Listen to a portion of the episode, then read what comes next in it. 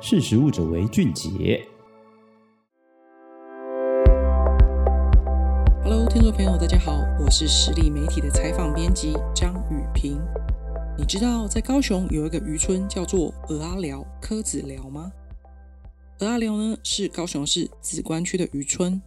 二零二二年梓官户政事务所的统计呢，在这个渔村大概有八千零五十二个人。不过六十五岁以上的老年人口就占了七十八 percent，已算是老化的社区。但是神奇的是，算起来整个梓官区它并没有被列入国发会要优先地方创生的地方哦，因为蚵仔寮是用他自己的方式，在地人为自己来创生哦。如果你知道也曾经去过蚵仔寮，第一时间会想到的就是它以丰富的海鲜水产来闻名。还有在鱼市场买的这些水产品，你可以走到附近的热炒海产店，直接炒起来，在现场吃的这个地方特色哦。在今年的六月，实力媒体的官网有上架一个专题题目，你可以在食专栏这个分类点选没有鹅啊的蚵仔寮小渔村的重生三部曲来阅读哦。其实我关注这个地方已经有一年多，也很幸运的哦，在去年参加到十年以来第四次的科寮渔村小摇滚。在这个第四场，也是这个自费筹款募款来筹办的这个小摇滚呢，有史以来最大的一场哦。每一次的独立摇滚音乐乐团，不只是阵容越来越庞大，也有许多知名音乐人来相挺哦。自从大港开唱，还有今年度哦，有许多巨星到高雄来开演唱会，大家也应该开始习惯到高雄来听音乐了吧？而这个在渔港海边附近开唱的这个蚵寮渔村小摇滚。其实一开始真的是有在和大港开唱有点对尬的意味哦，所以呢，我访问到了这个出资创办小摇滚的在地人蔡登才蔡大哥哦。讲起蔡大哥啊，年轻人都知道这个就是在提蔡登才。这个蔡登才蔡大哥是梓官在地引建工程的商人，他在二零一二年自费筹办募款了这个科寮渔村小摇滚之后，他持续自掏腰包成立了港仔们工作室协会哦。这个协会来办理一些音乐上面的一些活动，还有文化活动，鼓励年轻人回流创业。重点是蔡正才其实本身也是一个当地蚵寮国小的这个家长会成员，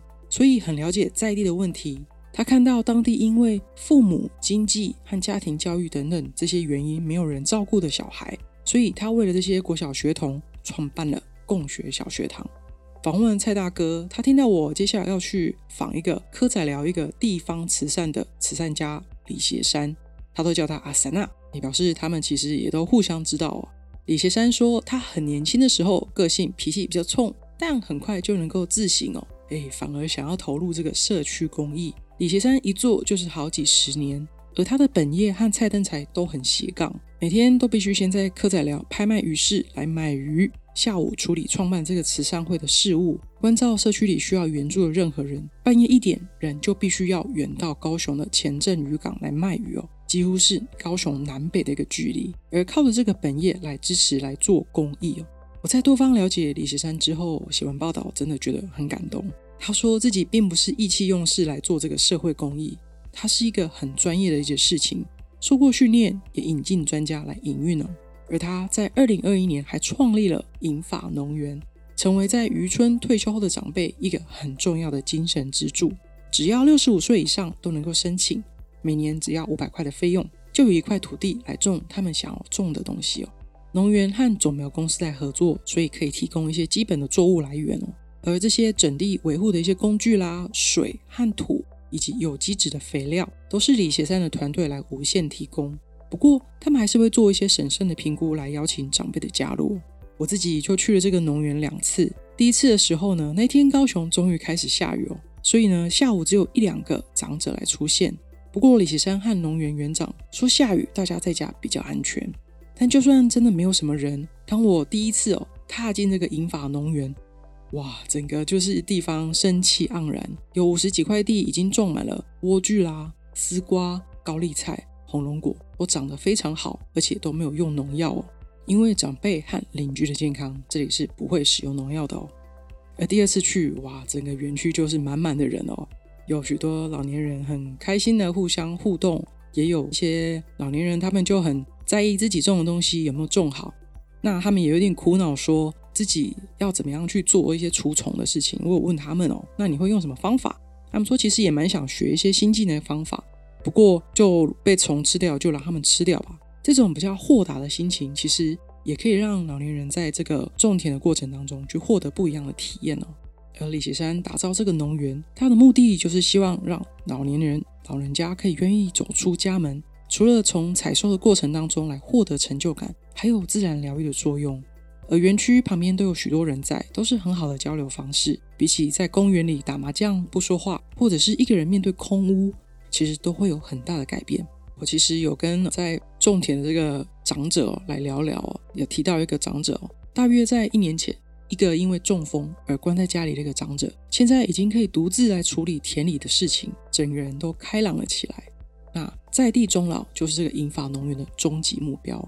不过，在盖这个农园其实也历经坎坷。故事说到这里已经太长了，所以我想欢迎你到这个没有蚵仔的蚵仔寮这个专题来阅读《桃海人的最后一里路怎么走》，为渔民打造银发农园，让长者敞开心胸，在地享受终老这篇文章。而李贤三说，这个农园真的要感谢蚵仔寮文史协会理事长蔡昌杰。蔡昌杰其实今年已经大概七十五岁了吧，但是他谈起事情来总是有声有色。也许是因为他每天都会拿着相机，骑着脚踏车，在俄阿寮来做这些生活记录的关系，整个人都很有精神哦。好，这不只是蔡昌杰自己说，因为我访问的所有人都知道，这个蔡昌杰他每天都会出门做这些拍摄跟记录哦。在他的工作室里面，其实有许多他写作和访谈记录的故事。看着这些整理出来文件，整整齐齐的，都是地方的宝藏。蔡昌杰虽然说是文史记录的文人，但是他的数理能力非常好。除了用自己的步伐每天去走这个蚵仔寮的沙滩，他去计算出每天因为海浪侵蚀，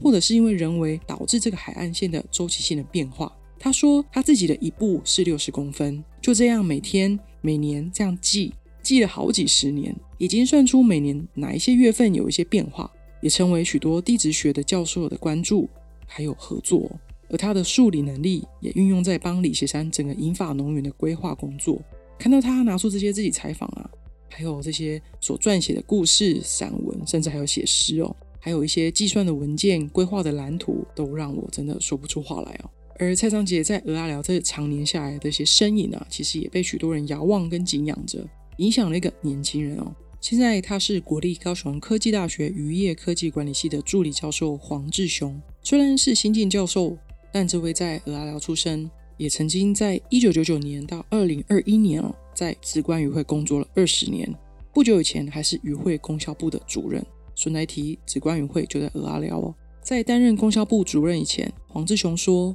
他亲眼见证过这个支撑渔会金融事业的信用部哦被政府接管，爆发信用危机，渔会顿时之间发不出薪水。渔会也曾经被丢鸡蛋，渔民因为紧张，担心存款出状况，争相取款来发生挤兑的效应，从财务到管理阶层都相当的混乱。那时候爆发了财务状况的渔会，全台只有两家，紫关渔会就是其中的一家。大家应该晓得，地方的渔会其实是地方的渔民很重要的一个存款跟处理一些事务的一个重要的机构哦。在二零零一年哦，黄志雄呢就临危受命来升任为科长。他看到风雨飘渺的渔会，一开始也有一点茫然。但那时候的渔业署提出了两个振兴计划，其中一个计划是黄志雄主要负责的，来发展渔会的新事业，希望能够重整渔会。黄志雄呢，他提了一个渔会的财务创生的金字塔理论，他以百分比的六十二十二十的比例来做营运转型。这部分我很推荐大家来读这个没有蚵仔的蚵仔寮专题的第一篇《谷底重生的渔村生机》。十大魅力渔港蚵仔寮如何走出渔会财务危机，寻求升级契机？还有最后一篇的蚵仔寮小渔村该如何破釜沉舟，持续走出永续的创生之路？这两篇文章哦，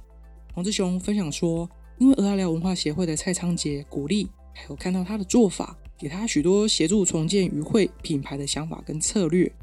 从生活文化人文来一一规划，加上还有许多人的争取努力。成就了后来获得全台第一家符合 HACCP 的初级加工厂，符合 HACCP 的拍卖鱼市场。诶，大家要知道，这是继这个东京的竹地市场之外第二家哦取得这样子的 HACCP 认证的一个拍卖鱼市场哦。鱼会的交易额呢，也曾经达到五亿到六亿元的好成绩哦。这次做这个专题采访，采访到这些人物哦，真的像是挖到了宝藏。看这些地方的奇人，其实都是像你跟我一般的大众，他们做好本业工作来投入社会，也懂得生活中的调剂，但他们希望让在地人不要只是懂着工作而已，所以就办了摇滚音乐季，创立了农园，举办文化走读、地方导览，真的很推荐大家来认识这些人物哦。有机会你再到高雄的蚵仔寮来走走，若你多待几天，也可以到我曾经报道过的弥陀小渔村来走走。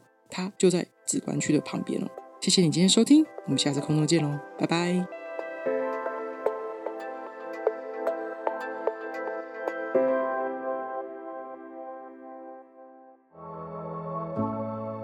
识时务者为俊杰。